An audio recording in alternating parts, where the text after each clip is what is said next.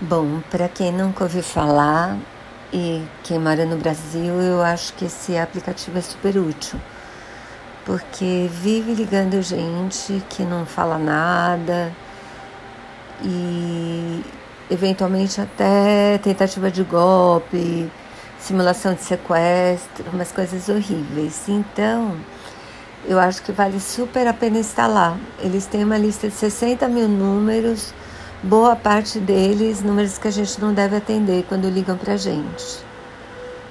O aplicativo é gratuito, a gente só tem de ver um pouco de propaganda quando a gente atualiza a lista telefônica deles.